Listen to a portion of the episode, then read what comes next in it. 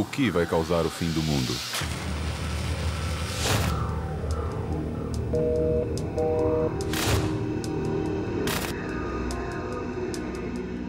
Uma guerra?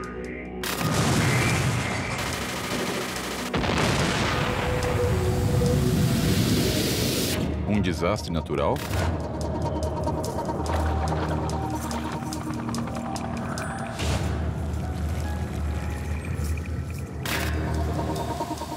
Vírus que escapou de um laboratório? Uma arma biológica? Um vírus tecnológico?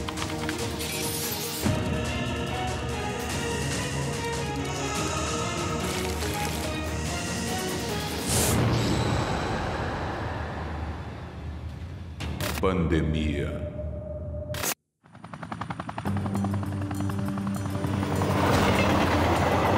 O ser humano vive preso aos seus medos.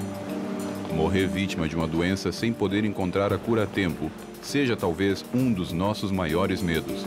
Vamos imaginar que uma doença desconhecida afeta ao mesmo tempo todo um grupo de seres humanos, em um raio geográfico determinado, matando a todos, um a um, e não existe uma cura disponível hoje. Isso é uma pandemia. Um verdadeiro pesadelo. Agora, vamos imaginar que esta pandemia acabou com a espécie humana ontem. O dia seguinte. Do que fomos, restam apenas objetos. Os humanos foram extintos da face da Terra. A fantasia de escritores e cineastas se tornou realidade. O último homem acaba de morrer. Os sinais foram infinitos: varíola, peste bubônica, tuberculose, gripe espanhola, HIV, gripe A, ebola. Milhares de vidas foram perdidas ao longo da história. Pandemias incontroláveis que foram acontecendo cada vez com mais frequência. Mas qual desencadeou o final?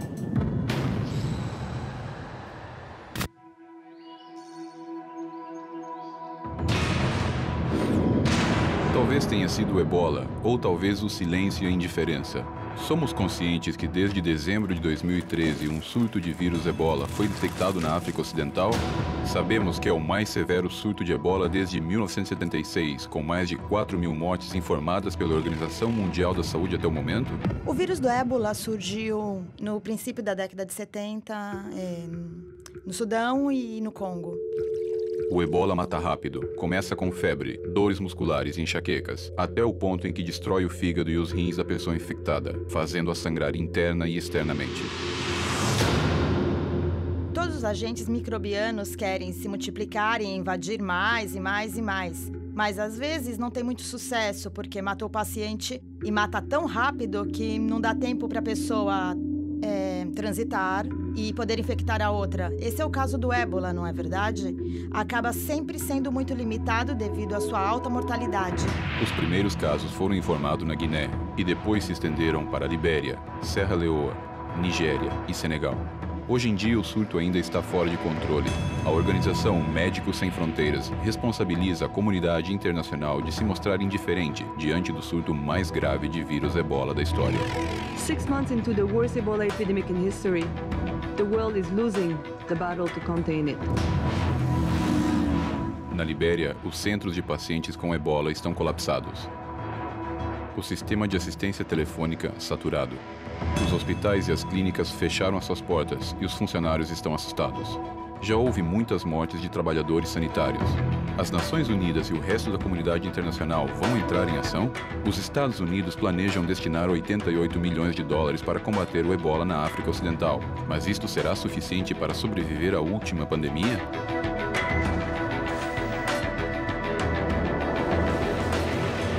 A gripe A atingiu o México no ano de 2009, atacando inicialmente em Veracruz e depois se estendeu a nível nacional. 14 meses e mais de 18 mil mortos depois, finalmente pôde ser controlada. O que vimos naquela ocasião foi uma forma de influenza que apresenta, como quase todas, com febre, na maior parte das vezes tosse e sintomas respiratórios gerais. São sintomas mais importantes que se apresentam e que continuam se apresentando na H1N1, que agora já é sazonal.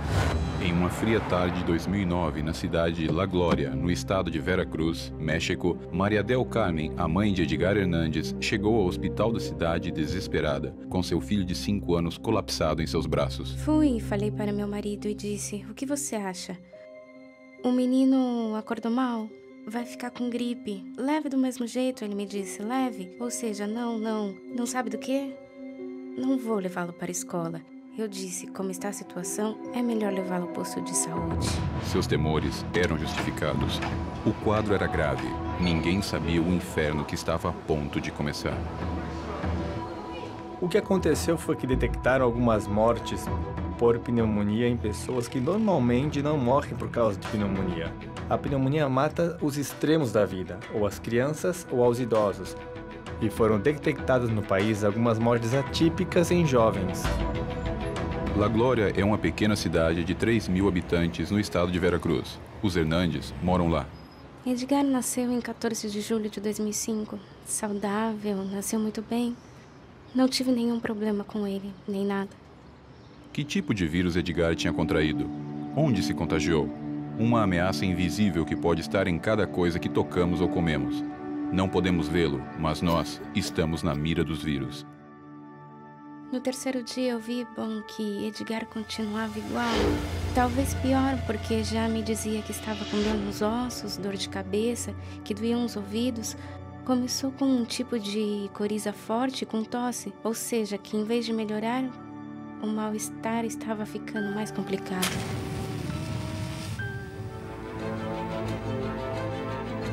Algo estranho e macabro estava acontecendo diante dos olhos incrédulos da cidade inteira.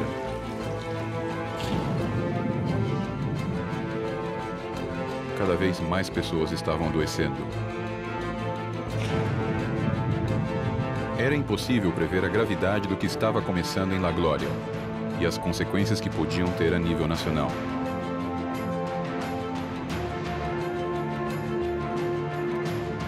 Enquanto isso, o quadro de Edgar se agravava. E nesse momento, os Hernandes recebem uma visita inesperada. No quarto dia foram me procurar e, e me disseram que precisavam de uma amostra de garganta e de sangue do menino.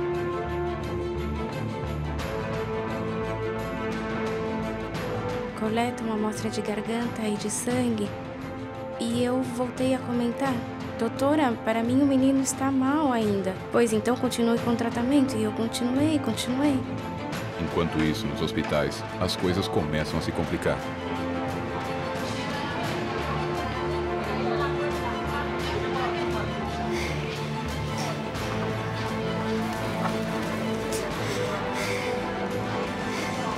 Depois desses três dias, ele já não queria comer nada. Não quis comer, não quis tomar água, não quis nada. Ele se sentia muito mal e, e a temperatura dele não abaixava de jeito nenhum.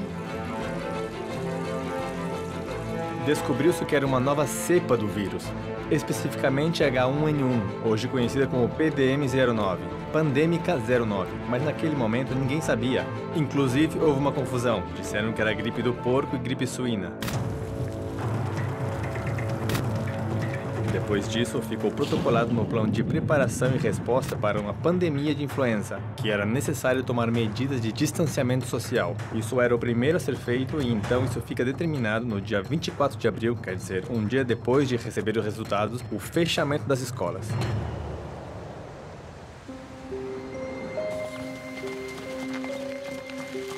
Aqui na cidade, diferentes pessoas ficaram doentes. Mas as pessoas, a princípio, bom, reagiam mal. Reagiam mal na forma em que. Como é possível que haja acontecido tudo isso? Ele nos contagiou, foi ele quem causou tudo. Então eu defendendo meu filho, sabendo que, senhoras, um momento porque Edgar não causou isto. A família Hernandes se sentia encurralada. O medo pela saúde de Edgar e a sociedade que necessitava de um culpado ia, dia a dia, fazendo-os entrar em desespero. No entanto, algo começa a acontecer. Alguns habitantes de La Glória atribuem seus problemas respiratórios à contaminação de resíduos suínos de criadouros localizados a 8,5 km ao norte da cidade.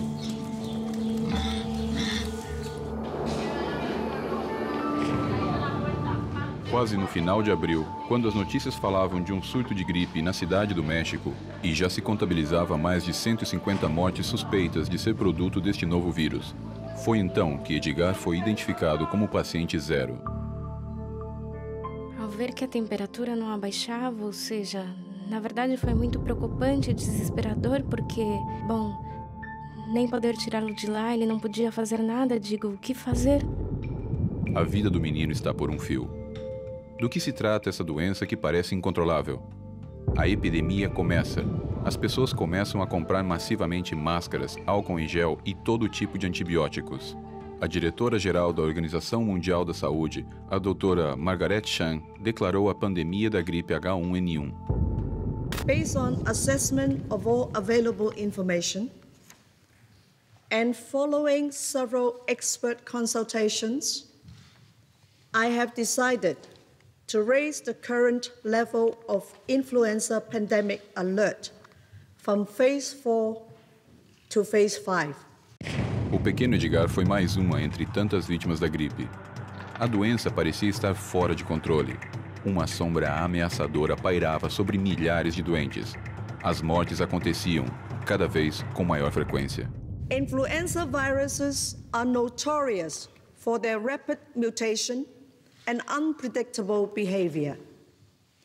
WHO and health authorities in affected countries will not have all the answers immediately, but we will get them. Se tivermos um medicamento que não funciona, no que chega a vacina e o medicamento não funciona, então é preciso recorrer às medidas de distanciamento social, às medidas, digamos, estritamente de saúde pública. Realmente é uma surpresa, não porque não estivéssemos preparados para que chegasse uma pandemia, porque realmente havia todo um, um, um movimento e alguns procedimentos em andamento para preparar-se para uma pandemia.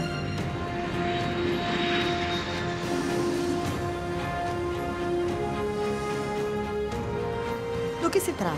Como se manifesta? E então, quem o produz? Quem é o responsável? O que acontece? É um agente que já conhecíamos?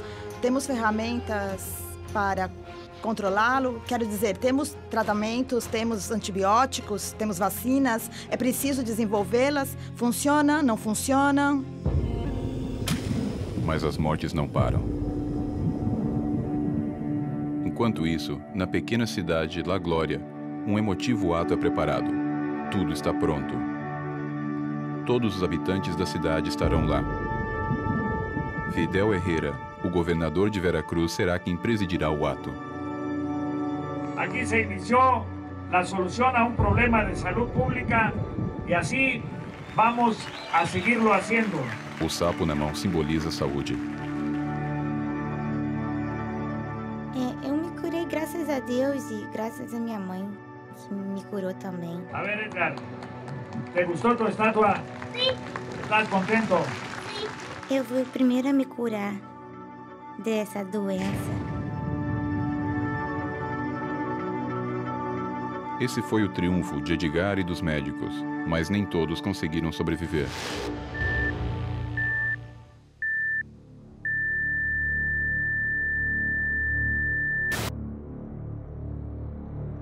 Todas essas mortes podiam ter sido evitadas? Sabemos realmente qual foi a magnitude dessa pandemia? Pode retornar? Estamos preparados para isso?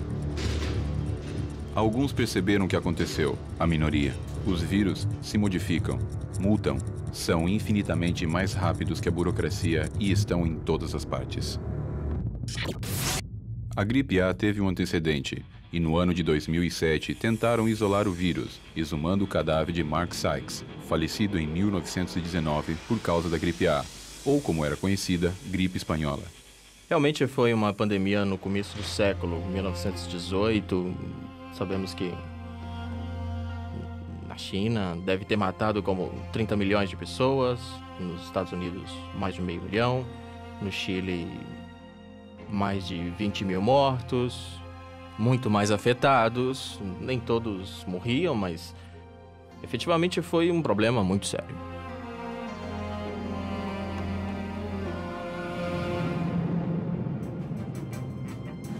Mark Sykes foi um tenente-coronel do exército britânico que combateu na Primeira Guerra Mundial. Sua contribuição como diplomata foi muito importante, tanto que, uma vez finalizada a guerra, foi enviado a Paris para a Conferência da Paz.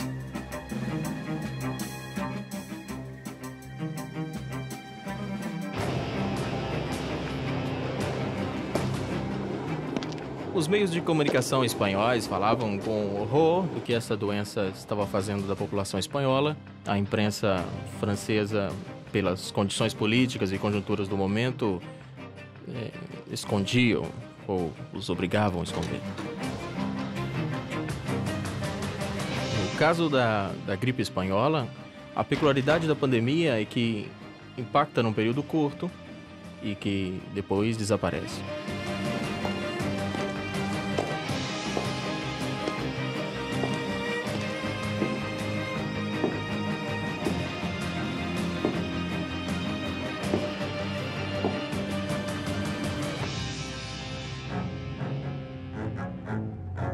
Mark foi uma vítima das epidemias de 1918 e 19. O homem que conseguiu sobreviver a uma das guerras mais cruéis da história.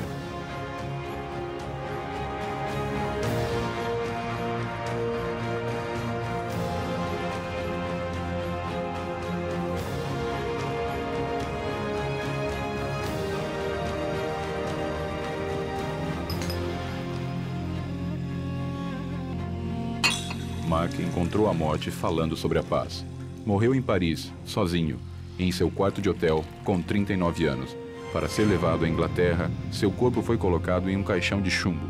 A chamada gripe espanhola foi a primeira pandemia do século XX e a última foi a do HIV, o HIV, o vírus da imunodeficiência humana, é o que causa a síndrome de imunodeficiência adquirida, conhecida como AIDS, e que implica no deterioramento e falha progressiva do sistema imunológico humano e que deixa o paciente indefeso contra o desenvolvimento de doenças causadas por infecções, o que em pessoas com sistemas imunológicos normais não aconteceria.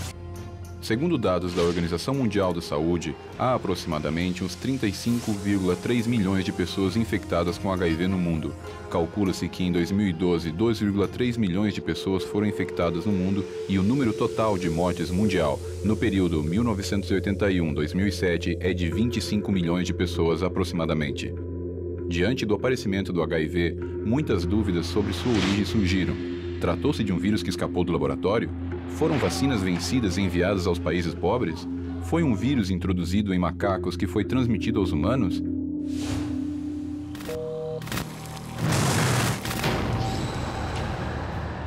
Pensamos que as vacinas, os antibióticos, os medicamentos vão nos manter a salvo. O uso excessivo e desnecessário de antibióticos gera bactérias resistentes. Uma bactéria imbatível, a superbactéria. Não podemos combatê-la. É um problema dar antibióticos aos animais, porque depois os comemos. Um perigo que pensamos que está longe de nós e, no entanto, nos espreita a cada momento, em cada canto, nos lugares que transitamos, através das pessoas que nos rodeiam.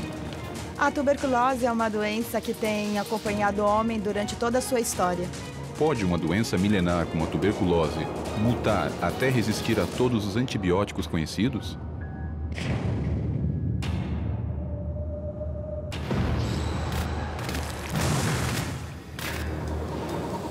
As pandemias atingem a humanidade há séculos. 100 anos atrás, a gripe espanhola matou mais de 50 milhões de pessoas na Europa e nos Estados Unidos. E no ano de 2009, surge a gripe A, causando o maior pânico no México, deixando mais de 8 mil mortos. A mutação de bactérias é uma realidade e os antibióticos já não podem nos proteger.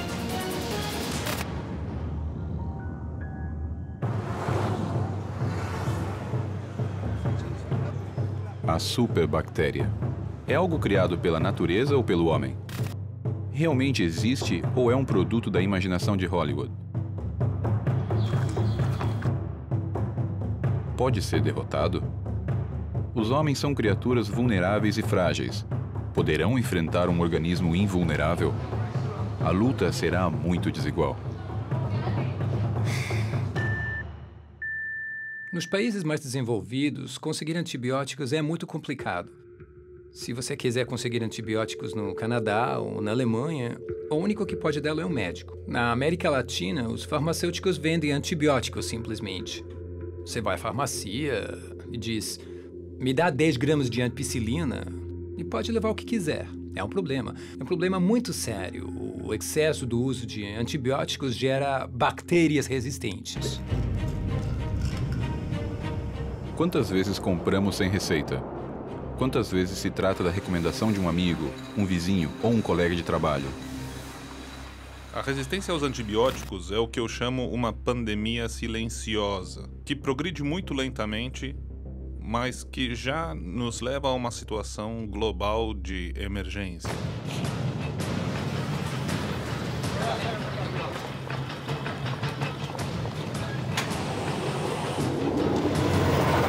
As bactérias estão desenvolvendo resistência para sobreviver.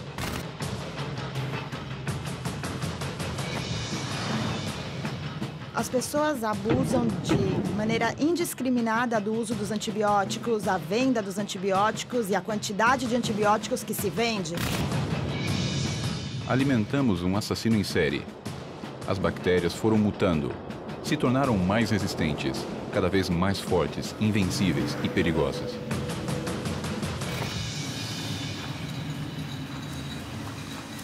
Se utilizamos os antibióticos apenas para as doenças nas quais eles são eficazes, isso impedirá o desenvolvimento de bactérias resistentes às que chamamos superbactérias. Agora, este é o problema neste momento. Mas nem tanto para darmos antibióticos demais aos humanos. O maior e principal problema é darmos antibióticos aos animais, aos animais que comemos, frangos, vacas e porcos.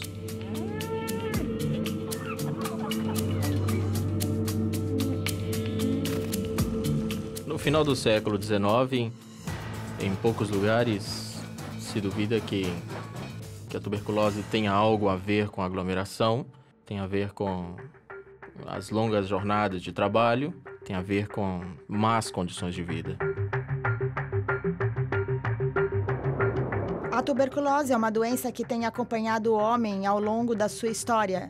Inclusive, essa doença pode ser encontrada em múmias egípcias e em diferentes é, restos que temos da antiguidade, não é?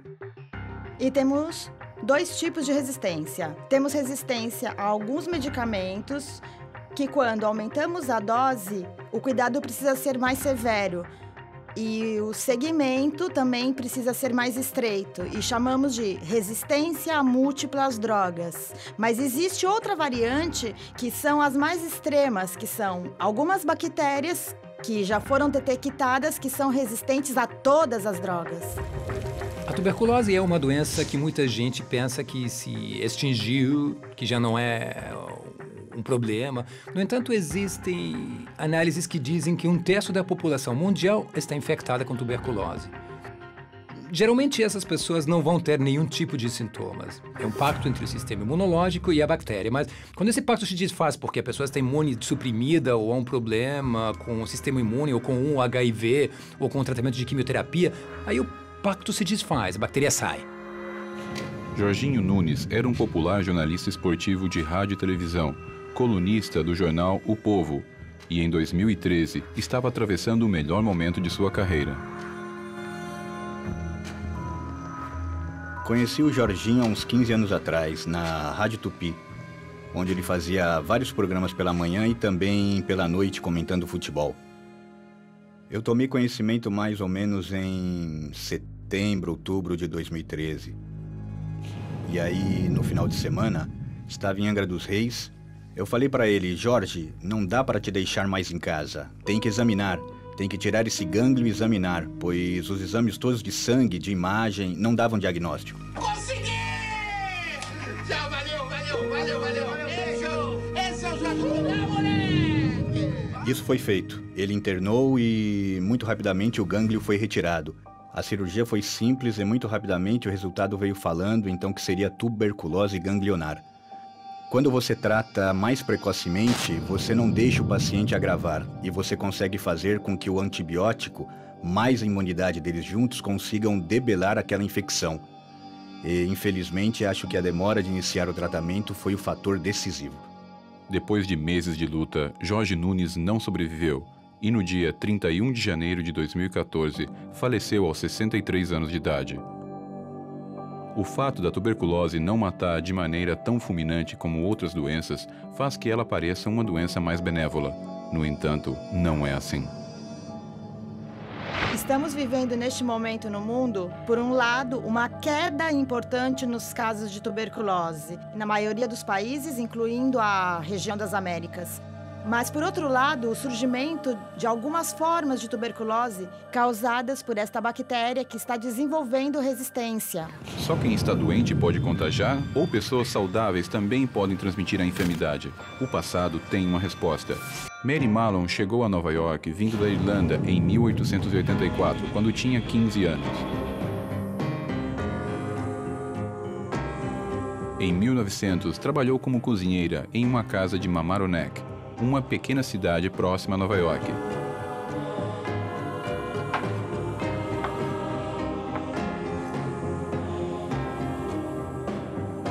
Em menos de duas semanas, a família contraiu a febre tifoide. Tratava-se de um doente com tifo, assintomático, ou seja, ela facilitava a transmissão, a, a propagação da doença sem saber. A lavadeira morreu.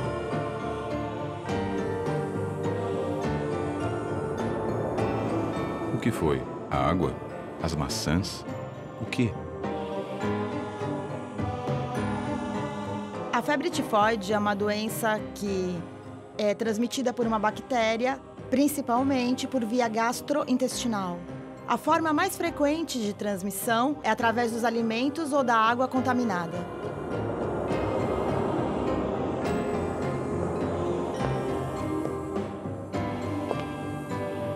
No ano seguinte, Mary se mudou para Manhattan e a família adoeceu de tifo. Depois trabalhou para um advogado e sete dos oito membros da família adoeceram, até que em 1906 se mudou para Oyster Bay, Long Island, em uma casa de veraneio alugada por um rico banqueiro, Charles Henry Warren e sua família.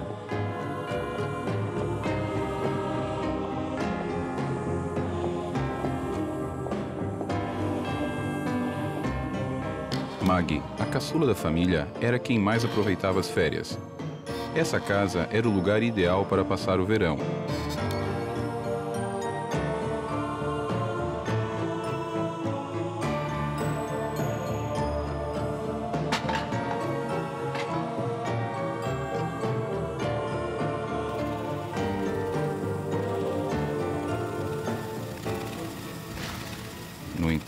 Esses maravilhosos dias de sol e brincadeiras logo terminaram. Primeiro, o jardineiro e duas criadas ficaram doentes. Depois, a doença foi entrando na família.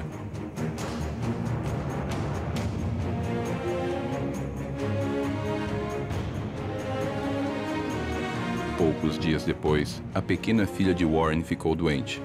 Delira de febre. As notícias não são boas.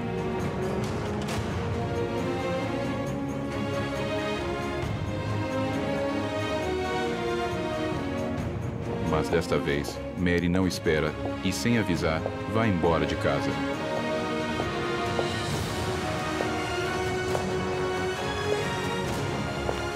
O que estava acontecendo? Era apenas azar de Mary? Por que ela fugiu? Suspeitava que algo estava acontecendo? Ela não podia imaginar que se tratava da primeira portadora saudável de tifo dos Estados Unidos.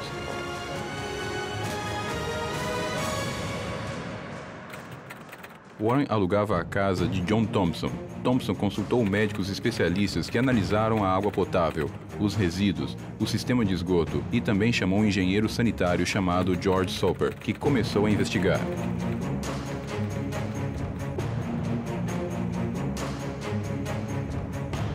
Soper interrogou a família e os criados. Foi mais longe, inclusive, e pediu uma lista dos convidados que receberam nas últimas semanas. Soper foi descartando um por um dos entrevistados, E, obviamente, que Mary Malone ter se demitido pareceu estranho.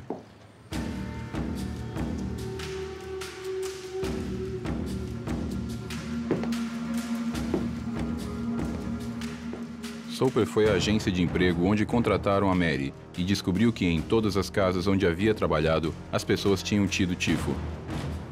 Mary tinha deixado um rastro sinistro de doença e morte. Soper acompanhou atentamente a notícia da doença até que, em março de 1907, chegou ao seu conhecimento os relatórios sobre uma família de Park Avenue, em Nova York, que tinha contraído a doença.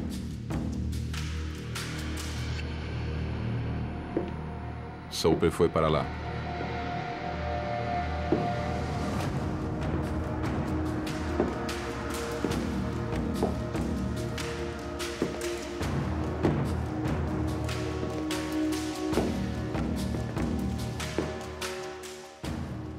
Finalmente se encontrou frente a frente com Mary na cozinha. Soper pediu para fazer o exame, mas Mary se negou e, sobretudo, negou estar doente. Cansada, acabou o expulsando de forma ameaçadora.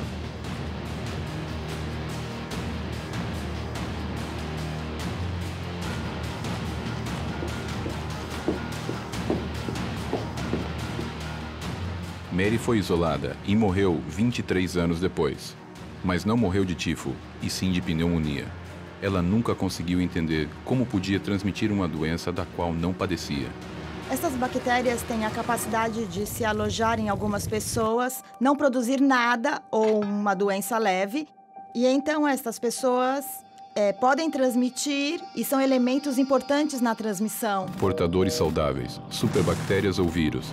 A natureza nos responde de uma maneira brutal em uma luta desigual. Quem domina quem? O final de nossa espécie só se reduz a esse combate? Todos nós nos lembramos do atentado contra as Torres Gêmeas, mas apenas alguns dias depois aconteceu um ataque com armas biológicas que deixou o mundo inteiro preocupado.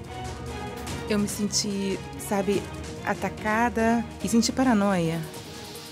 Pode uma bactéria viajar em algo tão simples como uma carta e gerar pânico em uma nação inteira? Um estranho duelo ocorreu nos campos sangrentos de Rossignol.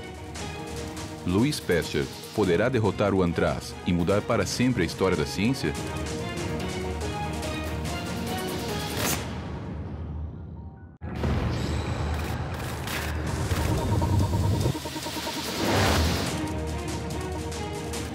Uma doença milenar como a tuberculose ou uma nova cepa da influenza?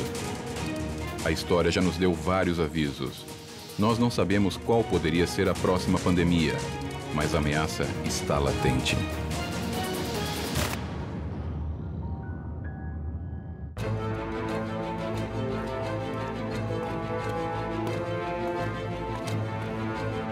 Como começa uma pandemia?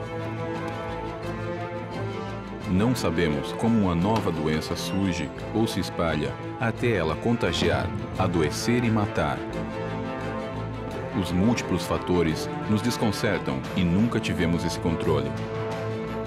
Os seres humanos usam este aprendizado para prevenir futuros surtos, mas é possível plantar uma nova doença, medir a sua dose e calcular a quantidade de mortes que ela pode causar? Pode o terrorismo controlar o incontrolável? O que é necessário para isso? Talvez não seja necessário uma superbactéria para acabar com a humanidade, nem sequer um grande exército. Talvez seja necessário apenas um homem para alcançar este objetivo. De acordo com o FBI, o Dr. Bruce Ivans de Edwards, pesquisador estrela do Instituto de Investigações Médicas em Doenças Infecciosas no Exército de Fort Detrick, pôs em prática seu abominável plano. Casey Chamberlain levava uma vida normal, tinha apenas 23 anos quando isso aconteceu. Eu estava morando na cidade de Nova York e meu último trabalho tinha sido no Nightly News. E então, quando tudo isso aconteceu em setembro de 2001, foi quando eu comecei na NBC. Casey foi trabalhar como todos os dias. Ela chegou no horário, preparou seu café e resolveu organizar o correio. Mais um dia rotineiro. Quando chegou à sua mesa, uma carta chamou a sua atenção. Era um pequeno envelope branco, menor que o padrão, e parecia ser escrito por uma criança. Eu era secretária na recepção. Atendíamos os produtores, fazíamos qualquer coisa que qualquer um precisasse. E uma das nossas tarefas do dia era abrir o e-mail do nosso correspondente, Tom Brokaw. Então, era como qualquer outro dia. Foi o que eu pensei. Por mais estranho que parecesse o fato de um apresentador de jornal receber uma carta de uma criança, Casey decidiu abrir o envelope do mesmo jeito. Então, quando eu abri, havia aquele pequeno pedaço de, você sabe, papel branco. Acham que eram dois pedaços de papel. E meu cérebro, às vezes eu não me lembro, é, mas dentro tinha essa substância.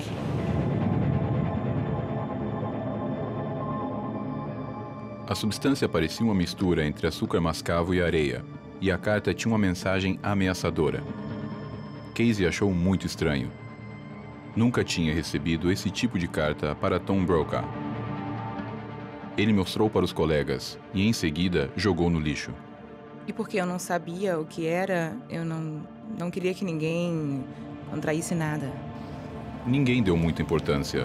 Ameaças e insultos em um canal de notícias tendem a ser muito comuns, e ainda mais naqueles tumultuados tempos. A contaminação tinha sido cutânea, e os sintomas surgiram 10 dias depois. Se os esporos tivessem sido inalados, os sintomas teriam aparecido no dia seguinte. No fim de semana, comecei a sentir hum, que eu estava me resfriando e as minhas glândulas começaram a doer. Ela começou a ter inchaço nos gânglios linfáticos ao lado do pescoço. Estava muito congestionada, se sentia muito mal, o que é bem comum nas etapas iniciais da inalação de antraz. Quando eu fiquei sabendo que eu estava com antraz, é claro que foi muito, muito assustador. É... Eu me senti, sabe, é, atacada, eu me senti paranoica e eu me senti é, assustada.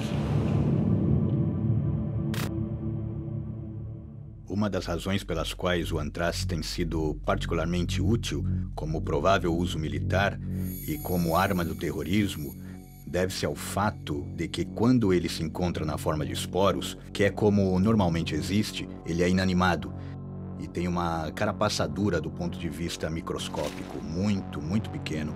Milhares de esporos que poderiam ser inalados e que você nunca saberia que esteve em contato com eles. Eles permanecem adormecidos por décadas ou até por séculos. Ao entrarem no corpo pela pele, mas principalmente se forem inalados e chegarem aos pulmões, esses esporos podem se transformar no que chamamos de organismos vegetativos e eles se reproduzem. Eles causam a morte por meio da liberação de uma toxina. Esse é o trabalho deles. Durante o fim de semana, o estado de Casey piorou rapidamente. No domingo à noite, suas glândulas estavam extremamente inchadas. Casey sabia que algo estava errado. Eles sabiam que eu tomava um medicamento para acne. E, um, e pensaram que eu estava tendo algum tipo de reação alérgica a ele. Então, cada um deles me receitou, como qualquer outra pessoa faria, um antibiótico que começou, você sabe, a, a matar tudo que estivesse no meu corpo.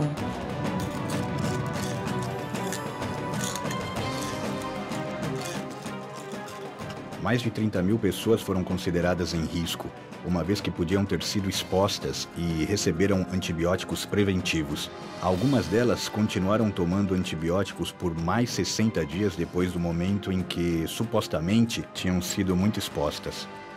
Mas quando criamos um programa ofensivo, havia muitas técnicas que foram utilizadas para determinar se um ataque biológico seria eficaz através da liberação dos germes e substâncias químicas menos prejudiciais. Em São Francisco, no metrô de Nova York, e em algumas centenas de testes nos Estados Unidos, nenhum desses testes considerou a possibilidade do envio de esporos pelo correio. Quando Casey foi diagnosticada com antraz cutâneo, teve que passar 100 dias no isolamento. Por sugestão de sua família, sua casa foi revistada em busca de esporos do veneno. Não encontraram muitos esporos. Não era muita quantidade. Era bem pouco. Mas eu decidi que eu queria que minhas coisas fossem destruídas. Então, Eles fizeram isso por mim. Eu tinha um apartamento inteiro, tudo foi destruído.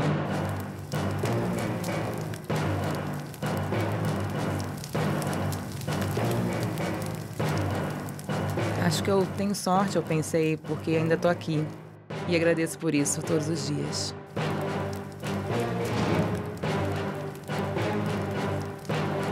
Pode-se matar a humanidade com este método simplesmente enviando cartas contaminadas? Ou existe outra maneira de usar o antraz mais massivamente? Seus esporos são dispersados em 100 quilômetros, eles contaminam 100 mil quilômetros de terra. Se comparado com armas nucleares, a área afetada é 300 vezes maior e, ao invés de durar alguns segundos, dura vários dias.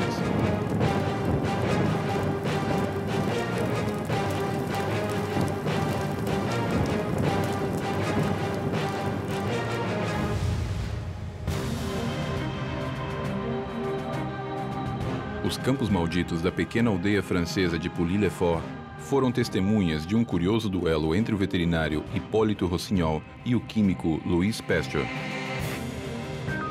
Entre os presentes estavam jornalistas, pecuaristas e pessoas da cidade, ansiosos para ver como se daria essa batalha científica. Desafio começou quando Pasteur anunciou que tinha conseguido tornar as bactérias mortais do carbúnculo ou antraz em algo inofensivo e tinha desenvolvido a vacina. Os fazendeiros colocaram as cabeças de gados para o desafio e Rossignol decidiu dar seu apoio em Pouilly-le-Fort, perto de Paris. Ali, Pasteur aplicou sua vacina em 24 carneiros, 6 vacas e uma cabra, e deixaram 21 animais sem vacinação e os marcaram como propriedade de Rossignol.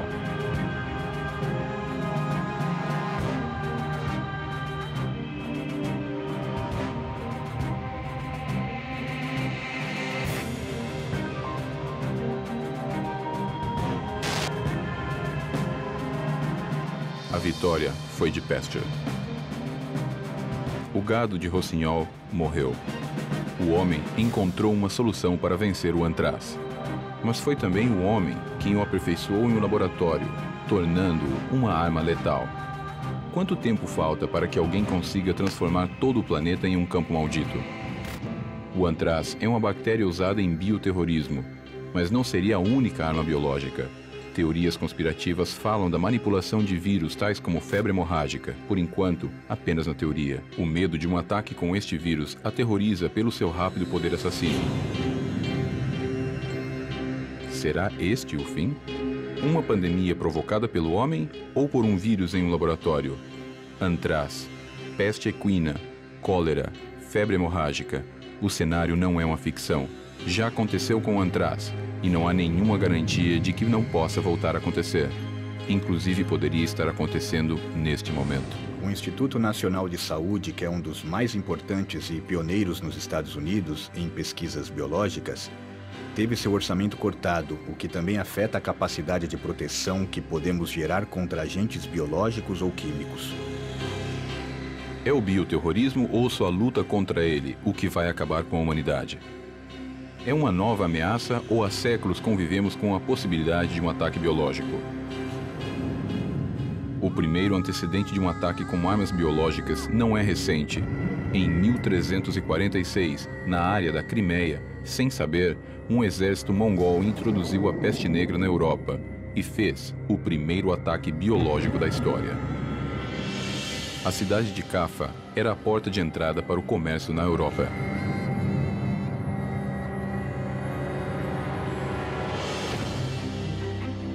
Havia um muro ao redor da cidade e os tártaros, que eram um grupo tribal de muçulmanos, tentaram no ano de 1346 criar um comum cerco na cidade de Cafa.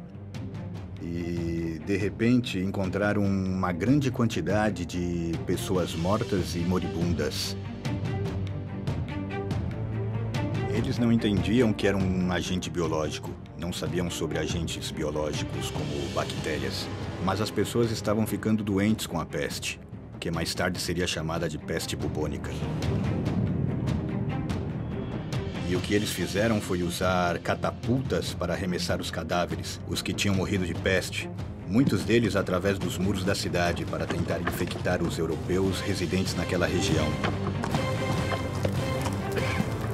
E aparentemente foram bem sucedidas. Muitas pessoas naquela cidade ficaram doentes e morreram. Sete séculos passaram desde a pandemia da peste bubônica, que quase extermina a população europeia. Isso pode se repetir? Alguém neste momento pode estar trabalhando para que isso aconteça? Aqueles que nos atacam estão prontos e, como antigos guerreiros, preparam suas catapultas para acabar com a humanidade.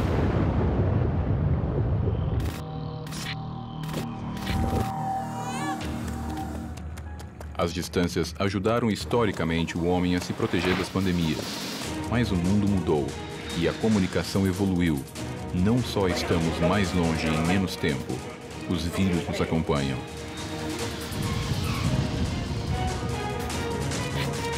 O que aconteceria se um passageiro levasse a praga ao redor do mundo em 24 horas? Poderia um único infectado com o ebola espalhar o vírus em várias escalas de voo? As comunicações nos unem e, ao mesmo tempo, nos deixam cada vez mais vulneráveis.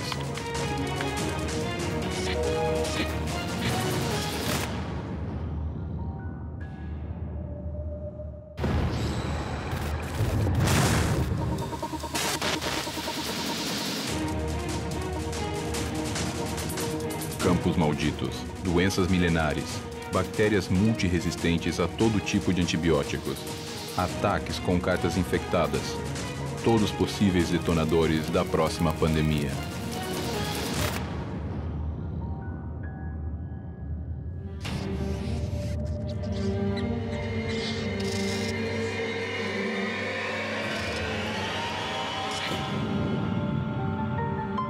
A peste bubônica parece distante no tempo, uma pandemia que não poderia ser repetida. No entanto, recentemente, em 24 de dezembro de 2013, foi dado um alerta em Madagascar. Foram registrados mais de 40 mortos e 80 infectados com peste bubônica naquele país, no que poderia ser uma das piores e mais perigosas cepas da doença. Vai voltar a subir no barco ou desta vez vai preferir um meio de propagação mais veloz? Hoje em dia, assistimos à revolução dos transportes e das comunicações. As distâncias estão diminuindo. Hoje, uma viagem entre Londres e Madrid dura não mais que duas horas e meia. Sete séculos atrás, uma viagem de Londres à Espanha poderia durar um mês.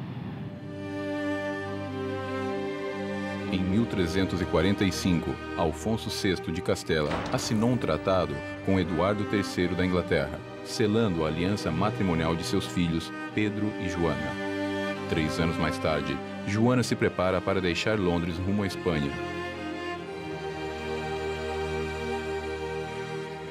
Joana levará um lindo vestido para o seu casamento. Ela não conhece Pedro. Há muito tempo ela o imagina. Dizem que é moreno. Dizem que é um ano mais velho do que ela. Desde que tem memória, sabe que vai se casar com Pedro. Não se questiona, é assim. Seu pai, o rei, sabe o que faz. É pelo bem da Inglaterra. Os inimigos espreitam e ela vai cumprir seu papel. Mas os inimigos não estão somente fora do castelo. A peste bubônica também é uma das doenças que chamamos bíblicas ou medievais, junto com a febre tifoide, o cólera e a febre amarela, que foram as grandes é, ameaças da humanidade até o século XIX.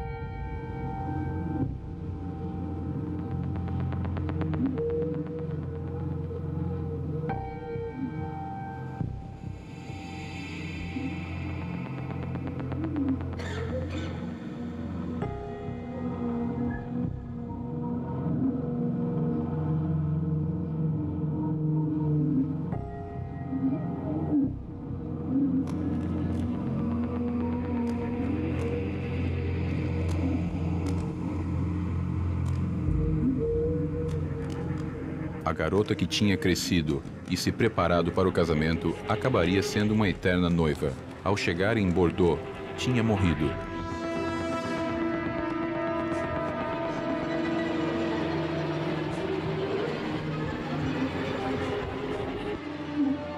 Joana da Inglaterra morreu de peste bubônica.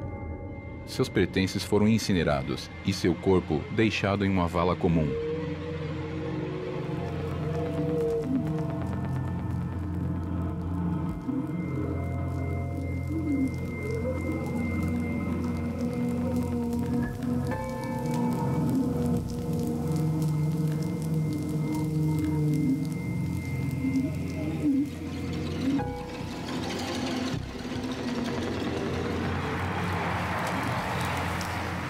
Tantos outros, como um terço da população europeia, que, somados aos efeitos indiretos da desorganização social causada pela doença, desde as mortes por fome até o falecimento de crianças e idosos por abandono, pela falta de cuidado, foram 50 milhões de mortos.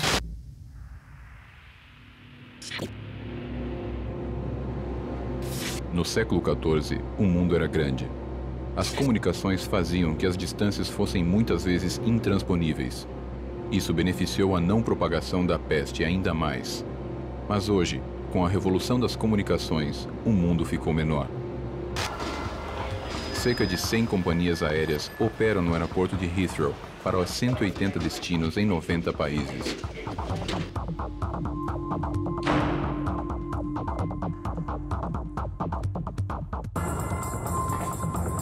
Thomas está em trânsito. Ele é um engenheiro. Está voltando para sua casa em Düsseldorf, vindo de Abu Dhabi, onde esteve trabalhando para a companhia dele. Não está se sentindo bem. Acha que pegou um resfriado por causa do ar-condicionado. Não imagina que contraiu o coronavírus, ou síndrome respiratória do Oriente Médio.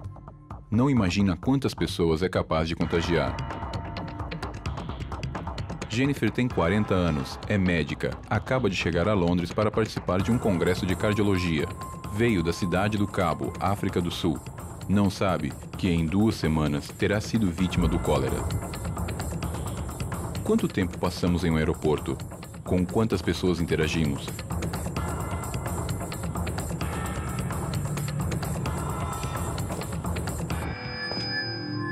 Kyung-ki é representante de uma empresa coreana e está retornando para Seul. Ele está feliz, pois vai se reencontrar com a sua família. Vai ficar doente e vai se recuperar logo, mas não a sua esposa, a quem ele vai contagiar com a gripe H7N9, mais conhecida como gripe aviária. Os Sinofosa estão de férias. Viajaram por diferentes cidades europeias. Estão voltando para o México. Helena cuidou durante toda a viagem para que seu filho Gael não pegasse um resfriado. No entanto, um casaco não poderá defendê-lo do vírus que o levará ao hospital. É preciso lembrar que vivemos em um mundo globalizado. Em um mundo onde você pega um avião em, em Buenos Aires e sete horas depois está em Nova York. E já foi provado a transmissão de bactérias e vírus em voos de longa duração. Não há mais respeito pelas fronteiras.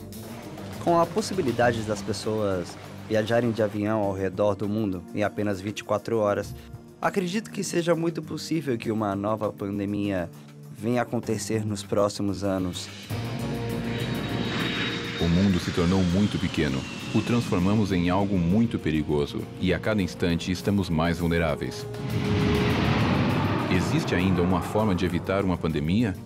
Existe realmente alguém que possa impedir a nossa destruição? Nesse pequeno mundo existem seres ainda menores que podem ser letais. Os mosquitos. Eles estão perto, muito perto, na rua, em nossas casas, não dão medo, não nos assustam e, inclusive, os subestimamos. Pensamos que, no fim das contas, vai ser apenas uma picada. A dengue é uma doença que já existe aqui e, se disséssemos que é um novo agente, não poderíamos classificá-lo como uma pandemia. É uma doença que tem quatro vírus e cada um deles não oferece nenhuma proteção contra o outro, ou seja, não há o que chamamos de defesa cruzada entre os quatro vírus da dengue. Assim que qualquer pessoa pode ter dengue quatro vezes de diferentes origens. E, por outro lado, essa também é a razão pela qual é tão difícil desenvolver uma vacina contra a gripe.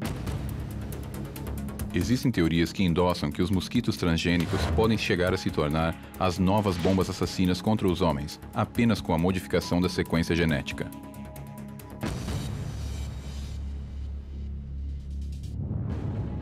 Os vírus podem carregar consigo uma pandemia. podem aniquilar como uma espécie, mas os vírus que aniquilam o homem não necessariamente são biológicos. Também podem ser informáticos. O vírus Michelangelo foi o primeiro a ocupar as capas dos jornais, e talvez pela divulgação tenha sido possível diminuir o seu impacto. No entanto, ele teve todas as características de uma pandemia. E se eles não puderem ser contidos? E se os antivírus falharem? Eles são praticamente invisíveis, não são ouvidos, não são palpáveis, mas têm um enorme poder que pode acabar conosco. Todos os dias surgem novos vírus criados em quartéis tecnológicos. Costuma-se pensar que os ataques são domésticos ou empresariais, mas nunca no que consideramos sistemas infalíveis. Alguém poderia invadir a NASA ou a Marinha dos Estados Unidos? Quando eu comecei no mundo da informática, eu tinha 13 anos. Júlio Ardita nasceu em Santa Cruz, na Argentina, e viajou pelo país inteiro devido às transferências do seu pai. Até que, finalmente, com 14 anos, chegou a Buenos Aires, em um pequeno apartamento no bairro de Palermo.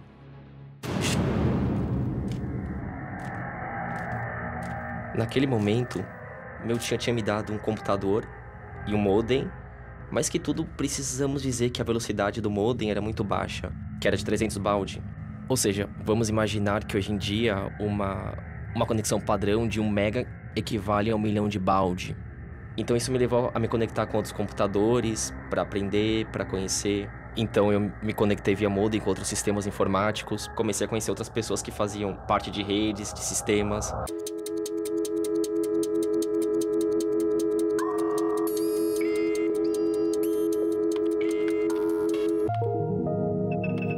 Como um desafio, tentando entrar em diferentes sistemas, aprendendo novas técnicas. Bom, eu fui entrando, entrando, entrando nesses sistemas, até que fui provando e tentando detectar ou encontrar novas metas ou coisas mais interessantes para entrar. Bom, isso me levou a entrar em sistemas da NASA, do Departamento de Defesa dos Estados Unidos, da Marinha Americana e diferentes sistemas críticos. À medida em que vencia mais barreiras de segurança, a curiosidade de Júlio foi ficando cada vez maior. Pense que na NASA há uns 300 mil computadores, ou seja, isso é, são muitos sistemas. Você às vezes não encontra as coisas no seu próprio computador, encontrar em 300 mil é muito mais complicado. Mas dentro disso, parte do que, que eu vi brincando, entrando, foi que no seu momento era uma espécie de Google Mapas que existe hoje, digamos, foi realmente impressionante. Com as coordenadas, você tinha imagem de satélite do arquivo do dia anterior, de como estava. Isso foi realmente muito, muito impressionante. Júlio entrou na NASA através da Universidade de Harvard. Brincando, brincando, cheguei até lá e onde no ano de 95 eles detectaram isso nos Estados Unidos, uma pessoa em particular, viu que entrei nos registros dos sistemas informáticos onde estavam os julgamentos internos da Marinha Americana.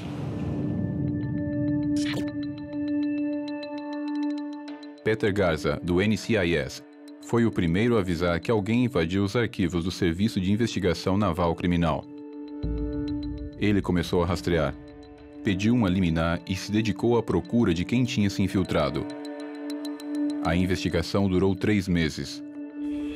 Após esse tempo, Peter descobriu a origem da invasão.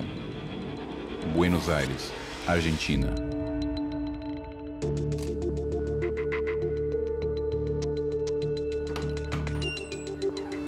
No dia 28 de dezembro de 1995, Júlio chegou em casa à noite, depois de sair com a namorada. Ao entrar no prédio, encontrou um panorama bem incomum. Dezenas de pontas de cigarros estavam jogadas no corredor, na frente da porta do apartamento dele. Encontrei meu pai, minha mãe sentados no sofá, então eu olhei para eles com cara de o que aconteceu? E eles que me perguntam o que aconteceu. Eu digo, não sei o que aconteceu. E eles disseram, houve uma invasão, vieram aproximadamente 25 pessoas. Então o que você fez? Eu respondi, nada. As autoridades levaram o computador de Júlio, da irmã e dos pais. Também levaram uma impressora e todo tipo de aparelhos eletrônicos que pudessem conter informações. Eu passei por dois processos judiciais, um na Argentina, outro nos Estados Unidos, em Boston, onde fica Harvard, onde está a sede. E bem, na Argentina o processo judicial demorou quase quatro anos, digamos, mas não era um delito que eu tinha feito. É, mas sim, eu reconheço que tinha usado a conexão da internet, da telecom, sem pagar. Então o que o juiz na Argentina basicamente definiu foi uma multa pelo tempo de uso da internet que tinha sido usada de graça, sem pagar. O segundo processo judicial era nos Estados Unidos. Júlio era procurado pela Interpol. Viajei para os Estados Unidos, para Boston, enfrentei lá esse processo judicial. Uma vez em Boston, Ardita se reuniu com o juiz e os promotores. Nessa reunião, eles chegaram a um acordo e acertaram os detalhes de como o caso seria solucionado. Assim como foi definido aconteceu. Júlio acabou trabalhando para o FBI durante seu acordo de silêncio por 10 anos e hoje é uma autoridade na matéria. Hoje existem, na realidade, sistemas de computador que ajudam a gerar moléculas baseadas em diferentes componentes gerados, administrados e definidos a nível tecnológico e informático. Ou seja, se eu quero desenvolver uma substância, uma molécula, os componentes são definidos, os componentes são pegos e o sistema, digamos, gera essa molécula X. Será um pavio que está se acendendo sem saber aonde vai? São os vírus que vão colocar um ponto final na história do homem na face da Terra? Mas são todos vírus biológicos ou existem outros tipos de vírus, outras formas de ataque? A tecnologia já faz parte do corpo humano, mas pode a vida de um jovem com uma comovente história mudar para sempre graças aos avanços tecnológicos? Pode ter vindo de qualquer lugar. Ela transporta pela saliva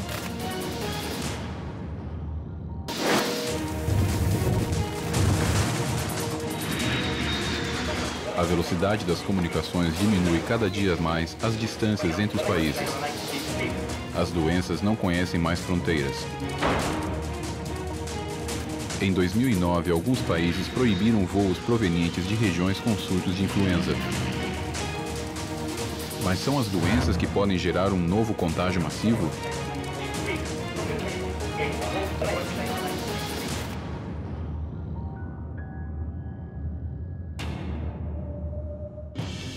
É possível então usar a tecnologia para modificar a genética e criar um super-humano? É possível gerar um vírus tecnológico que desencadeie uma pandemia e acabe com a espécie humana como a conhecemos agora? Podemos ser substituídos por um novo ser humano melhorado e concebido em um laboratório? A tecnologia melhorou a vida de Pedro Pimenta e lhe devolveu quase tudo que ele tinha perdido. Nasci no Brasil e aos 18 anos eu tive uma meningite meningocócica, que me fez perder meus quatro membros. E faz já quatro anos que eu estou nos Estados Unidos. Eu contraí a meningite meningocócica quando eu tinha 18 anos de idade no Brasil. Eu morava em São Paulo. E, na verdade, não tem como saber como você adquiriu a bactéria. Uh, pode ter vindo de qualquer lugar. Ela transporta pela saliva, então pode ter sido o espirro de alguém. Quando eu era muito jovem, uh, eu tive colegas que tiveram meningite no Brasil e a gente ouve falar, mas eu não sabia que podia acarretar em amputações de forma alguma. O maior surto epidêmico de meningite aconteceu no final dos anos 90, onde afetou a 250 mil pessoas e 10% delas morreram.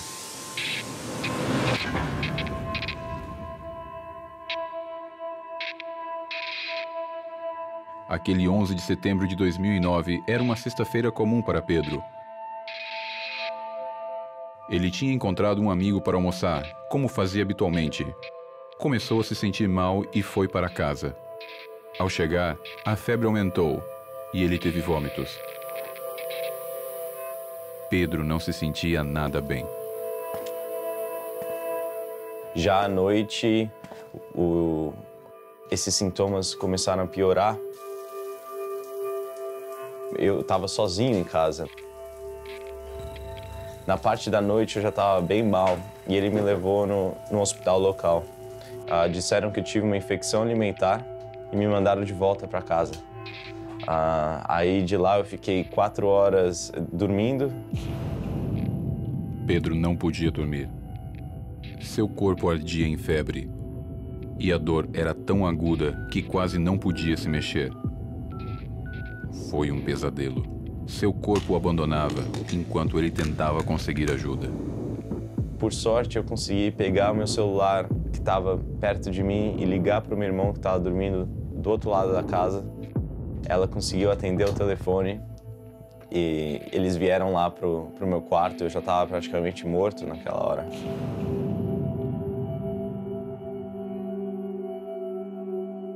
Quando cheguei no hospital, já sem consciência, cheguei lá com pouquíssimas chances de sobreviver, menos de 1% de chance de sobreviver. Foi muito rápido, desenvolve muito rápido.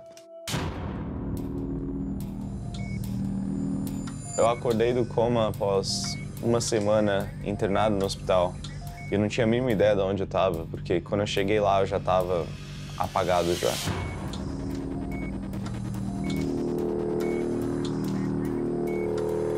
A primeira visão que Pedro teve foi de seus membros completamente gangrenados, em estado de putrefação. Conseguia ver parte dos meus ossos, dos meus músculos, uma cena terrível. Quando eu acordei do segundo coma, a primeira visão que eu tive, e de novo, eu estava sob efeito de vários remédios, então era muito confuso, eu estava muito sonolento. Mas a primeira visão que eu tive foi a do meu corpo debaixo do lençol. Então eu conseguia ver o contorno do corpo. E foi um choque, porque eu era, eu tinha 1,80m de altura e de repente eu olho para o contorno do meu corpo e, e, e tá pequeno. Foi algo que era, era, era o medo do futuro, somado com aquela realidade olhando para o meu corpo. É, foi, era, foi terrível, terrível.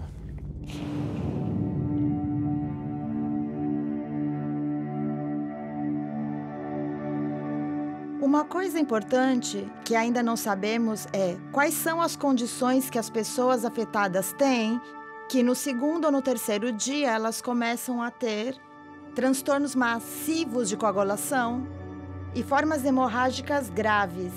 E como produzem coágulos, não é? E em seguida, aqueles vasinhos pequenos que temos nos pés, nas mãos e pelas extremidades começam então a gangrenar. Ou seja, a carne começa a morrer devido à falta de irrigação e oxigênio. Uma semana depois de ser amputado, chegaria o momento em que o rumo da recuperação do Pedro mudaria. Perto do hospital, no estádio do Morumbi, o ACDC, sua banda de rock favorita, tocaria em São Paulo depois de 13 anos. Eu estava muito empolgado, eu sempre fui um fã enorme eu entrei em desespero. Eu, a primeira coisa que eu falei quando eu acordei foi: eu quero ir no show da CDC pro médico. E óbvio que não tinha a mínima chance de eu ir. E o que a situação era ainda pior, porque eles iam ouvir tocar no estádio que ficava a dois, dois quarteirões do hospital onde eu estava. Duas semanas antes do show, o, o meu médico, chamado Dr. Ofir, ele entrou no, no meu quarto e falou: Olha, Pedro, eu conversei com a, com a diretoria do hospital e nós vamos te liberar por duas horas. Você vai numa ambulância, vai entrar no estádio, vai assistir o show. Provavelmente você não vai conseguir assistir muitas músicas. Quando você quiser voltar, a gente volta, mas a gente tem duas horas para te levar nesse show e você assistir o ACDC e depois a gente te traz de volta para o hospital. Mas aconteceu. Ah, no dia 27 de novembro de 2009, o ACDC veio para tocar em São Paulo e eles me colocaram numa ambulância. A ambulância me levou até dentro do estádio com 70 mil fãs. Mas ali foi quando eu vi que, poxa, eu, eu, tive uma das melhores noites da minha vida ali. E naquela situação foi quando eu vi que, olha, dá para me divertir ainda, dá para ter uma, uma, boa vida. Pô, eu tive uma noite fantástica numa situação dessa, então minha vida não acabou. Foi uma experiência memorável assistir o ACDC naquela noite. A partir deste momento, Pedro começou uma nova vida. Eu conheci o Kevin Carroll, que é o vice-presidente da Hanger. Eu resolvi ligar para ele porque eu queria uma outra perspectiva. Eu queria saber se era possível eu abandonar a cadeira de roda e ser um cara independente sem usá-la. Quando eu conheci o Pedro, ele estava numa cadeira de rodas, não tinha braço nem pernas. Uma frase que ele falou que foi muito marcante é que você não tem que adaptar o mundo a você, você tem que se adaptar ao mundo. Ele tem um computador no joelho. Tem também sensores que chegam até o chão. Então, quando ele dá um passo com a prótese, o sensor detecta a superfície sobre o qual está parado e instantaneamente manda um sinal para a articulação do joelho, que garante que o joelho esteja preparado para cada passo que ele queira dar. Como resultado, Pedro é completamente independente. Ele pode andar, ele pode correr um pouco, pode dirigir um carro. Ganhou muita independência graças à prótese. Nas mãos corretas, a tecnologia devolveu ao Pedro parte de sua vida. Mas o que aconteceria se essa tecnologia fosse utilizada pelas mãos erradas? Quando se trata da direção para a qual caminha a tecnologia, quem pode saber aonde nos levará? As mãos equivocadas poderia ser destrutiva? Isso não dá para saber, só o futuro nos dirá. E o homem também é um sistema. Essa poderosa arma criada pelo homem acabará se tornando seu assassino? Como um deus assassinado pela sua própria criação, não restará mais vestígios do homem na Terra. Há pouco mais de um século, a teoria da evolução determinou que o Sapiens sapiens, nossa espécie, tinha surgido pela seleção natural. No entanto, não se sabia então, e nem se sabe ainda, qual foi o gatilho da divergência evolutiva. Em que momento nos separamos dos primatas? Por quê? Foi um acontecimento? Foi uma sucessão de acontecimentos? Não sabemos. E se não temos esse registro, poderemos perceber se esse acontecimento está se repetindo? Evitaremos como espécie uma nova seleção ou alguém mudará o nosso destino? Essa nova escalada tecnológica colocaria nas mãos de máquinas o destino da humanidade? Todas as espécies têm um inimigo natural. No caso do homem, se diz que o pior inimigo do homem é o próprio homem. Já conhecemos os ataques, mas existem homens preparados para enfrentá-los? Não acho que seja irracional estar preocupados pela pandemia no futuro. São muitos os que estão esperando o final, estão se preparando. Chris Petrovich sobreviveu a várias pandemias, mas sabe que ainda falta a batalha final.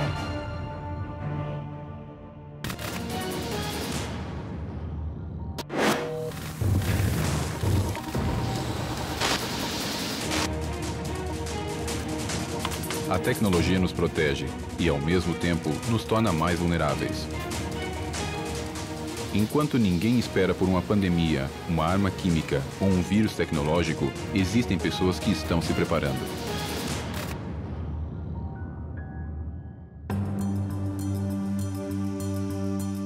As armas químicas são aquelas que têm suas propriedades tóxicas usadas para matar, ferir ou incapacitar o inimigo, tais como cianeto, gás mostarda ou sarin. Quando se fala de armas químicas, estamos falando de um agente que prolifera venenos da área. Vimos um efeito terrível do agente nervoso sarin, que está sendo utilizado na Síria com toda a clareza pelo governo sírio. Uma arma química em mãos erradas tem o poder de causar um dano devastador, como o ocorrido na Síria em agosto de 2013. Pelos relatórios das investigações das Nações Unidas e outros, mais de mil pessoas, incluindo centenas de crianças, morreram por causa do gás sarin que foi lançado pelo governo. Mais uma vez, o homem combate sua própria espécie. Um destes agentes poderia ser o exterminador?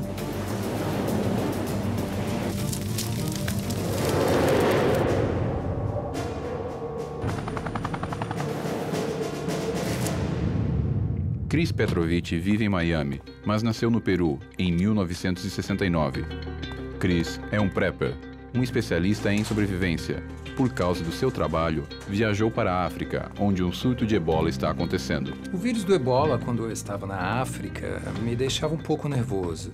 Mas quanto aos corpos amontoados nas ruas, eu estava em Uganda, Quênia, Tanzânia em abril, maio de 1994, quando todos os corpos saíam de Uganda, então eu vi, não sei, mulheres de corpos que tentavam enterrá-los imediatamente. Os preppers são as pessoas que se alistam de forma ativa para lidar com qualquer emergência por conta própria. Uma catástrofe natural, colapso econômico, uma explosão atômica ou uma pandemia. Eles gostam de usar essa palavra porque é mais suave e politicamente correta. Mas eu venho da velha escola, que faz parte da cultura e sobrevivência que sempre foi mal vista, porque as pessoas os veem como se fossem pessoas contra o governo, coisa que eu não sou.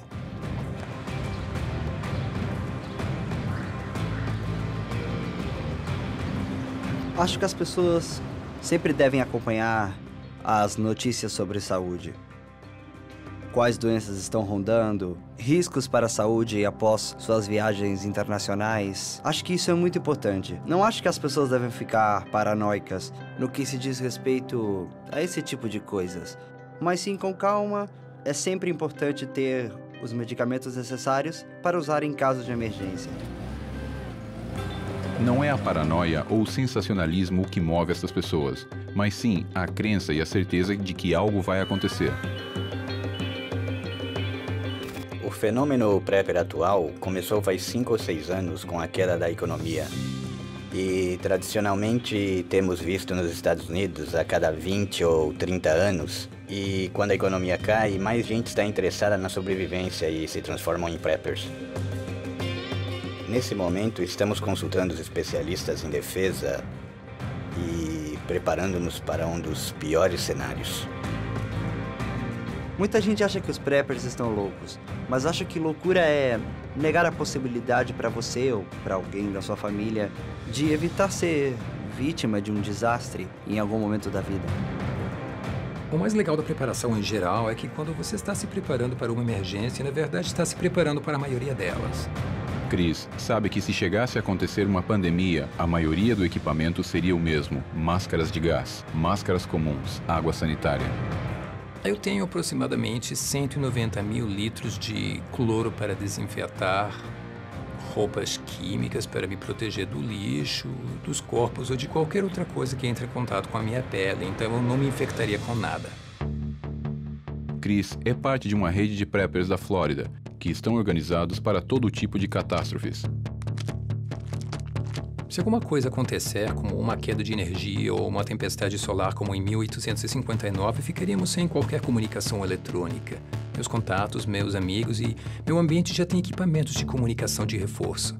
Em outras palavras, no dia que a eletricidade desaparecer, já temos locais marcados para nos encontrarmos em 24, 36, 48 horas, deixar mensagens e nos comunicar. Mas também temos equipamentos elétricos protegidos por grades. Então, não importa o que aconteça, ainda temos maneiras de nos comunicar. E sabemos que, se tudo mais der errado, teremos dois dias para nos encontrar um lugar onde poderemos trocar informações e traçar um plano para continuar em frente. Se começasse uma pandemia ou uma catástrofe massiva, os governos estariam prontos para nos ajudar? Em grande escala, o 11 de setembro foi o pior ataque em solo americano. Certamente esperamos que algo assim não volte a acontecer, mas existem pessoas aí fora que acham que algo similar de grande escala pode ocorrer novamente. Os Estados Unidos estão dando grandes passos e gastou milhões, talvez bilhões de dólares na aplicação de novas medidas de segurança para tentar impedir que algo parecido aconteça. O governo dos Estados Unidos supostamente está organizado, tem muitos recursos. Se uma pandemia ou uma catástrofe atingisse muitos lugares dos Estados Unidos, os recursos e o pessoal do governo só poderiam atender aproximadamente 5% da população. Os habitantes estarão à deriva. Petrovich acha que o caos está próximo e se prepara para isso. No meu lugar especial, eu tenho o que a maioria devia ter. Primeiro água, depois comida e, em terceiro lugar, medicamentos. E também tem uma alternativa de painéis solares, lanternas Apenas o básico: botas, roupas, você sabe, suprimentos que você vai precisar para se manter de dois meses a seis meses, quando as coisas vierem abaixo. Não acho irracional estar preocupado por uma pandemia no futuro, tendo em conta tanta instabilidade econômica e política. Se o desastre chegasse a acontecer, os preppers parecem estar prontos, mas milhões não estão. Será o suficiente para evitar a extinção?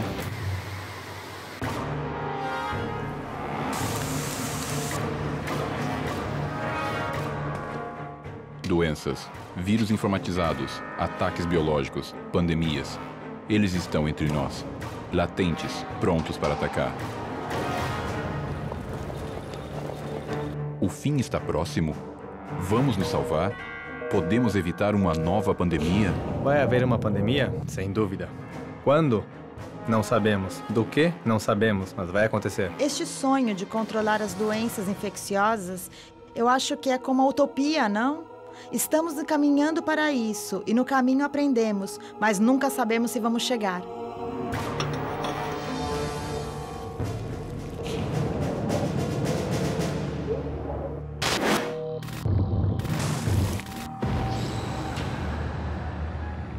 O termo chikungunya deriva de uma palavra em idioma Makonde, um grupo étnico do sudeste da Tanzânia. Pouco nela nos remete a um vírus que faz as pessoas se dobrarem de dor e febre.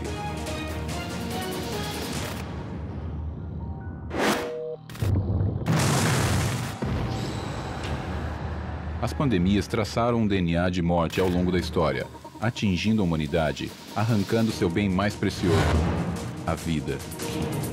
Enquanto isso, e como em um filme de ficção científica, os Estados Unidos anunciam o primeiro morto por ebola em solo americano.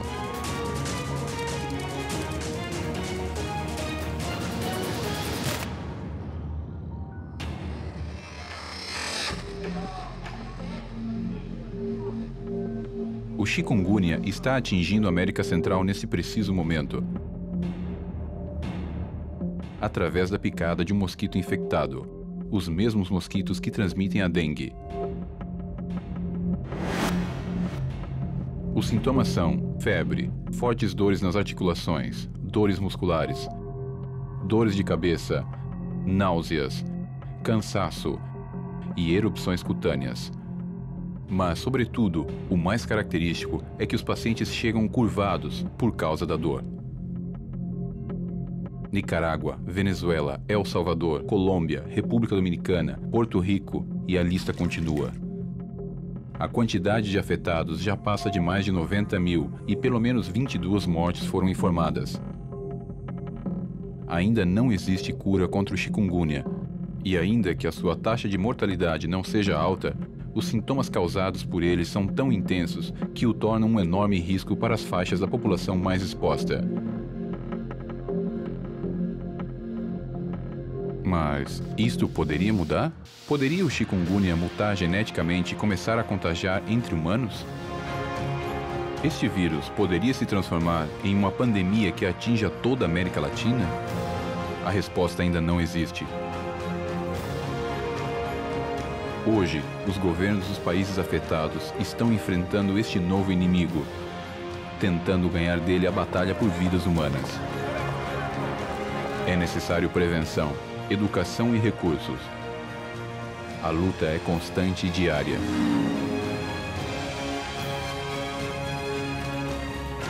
Ninguém sabe, nem pode garantir o que pode chegar a acontecer.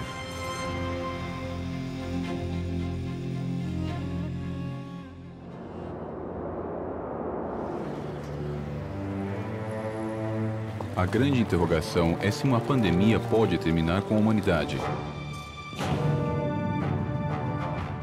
Cenários e percursos de algum dos perigos enfrentados pelo homem já foram imaginados.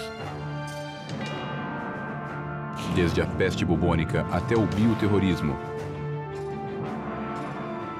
Desde a gripe espanhola até as armas químicas. Vítimas, investigadores, médicos, jornalistas e testemunhas tentaram dar uma resposta própria. Estarão surdos a tudo isso que já foi dito? Vão fechar os olhos para não ver?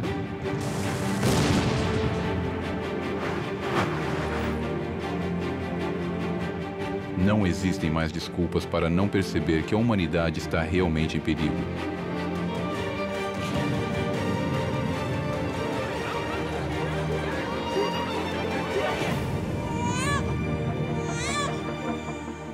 De onde virá o golpe fatal?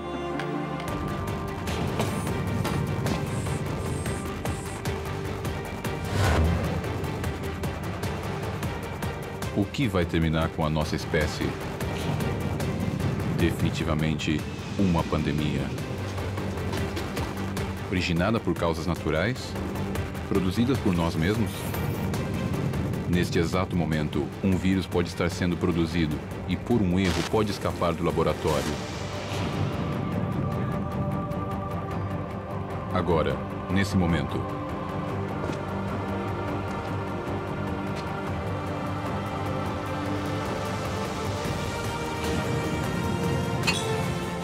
É uma batalha perdida? Quando chegará? Logo ou nunca? Isso depende da humanidade.